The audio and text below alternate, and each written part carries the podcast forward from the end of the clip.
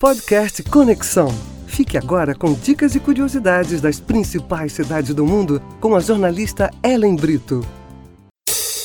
Olá! O conjunto formado pela simplicidade do interior e pelas belezas naturais faz de Miguel Pereira um agradável refúgio de final de semana para os cariocas. A cidadezinha oferece ainda hospedagens confortáveis, boa mesa, atrativos culturais e cachoeiras cristalinas, como Sete Quedas, Andorinhas e Monte Líbano, perfeitas para banhos.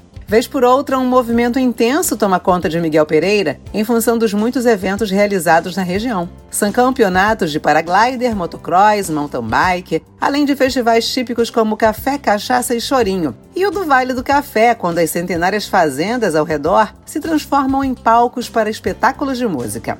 Uma das atrações mais queridas é o Museu Francisco Alves. Discos, microfones, roupas, fotos e um violão contam a trajetória do cantor, costumava frequentar Miguel Pereira.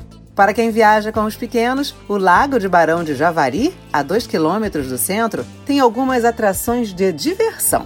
Também são várias as lojinhas espalhadas pela cidade que oferecem queijos, cachaças e chocolates, entre outras delícias produzidas nos distritos vizinhos. O Conexão hoje fica por aqui. Mais dicas no Instagram. Uma ótima semana para você.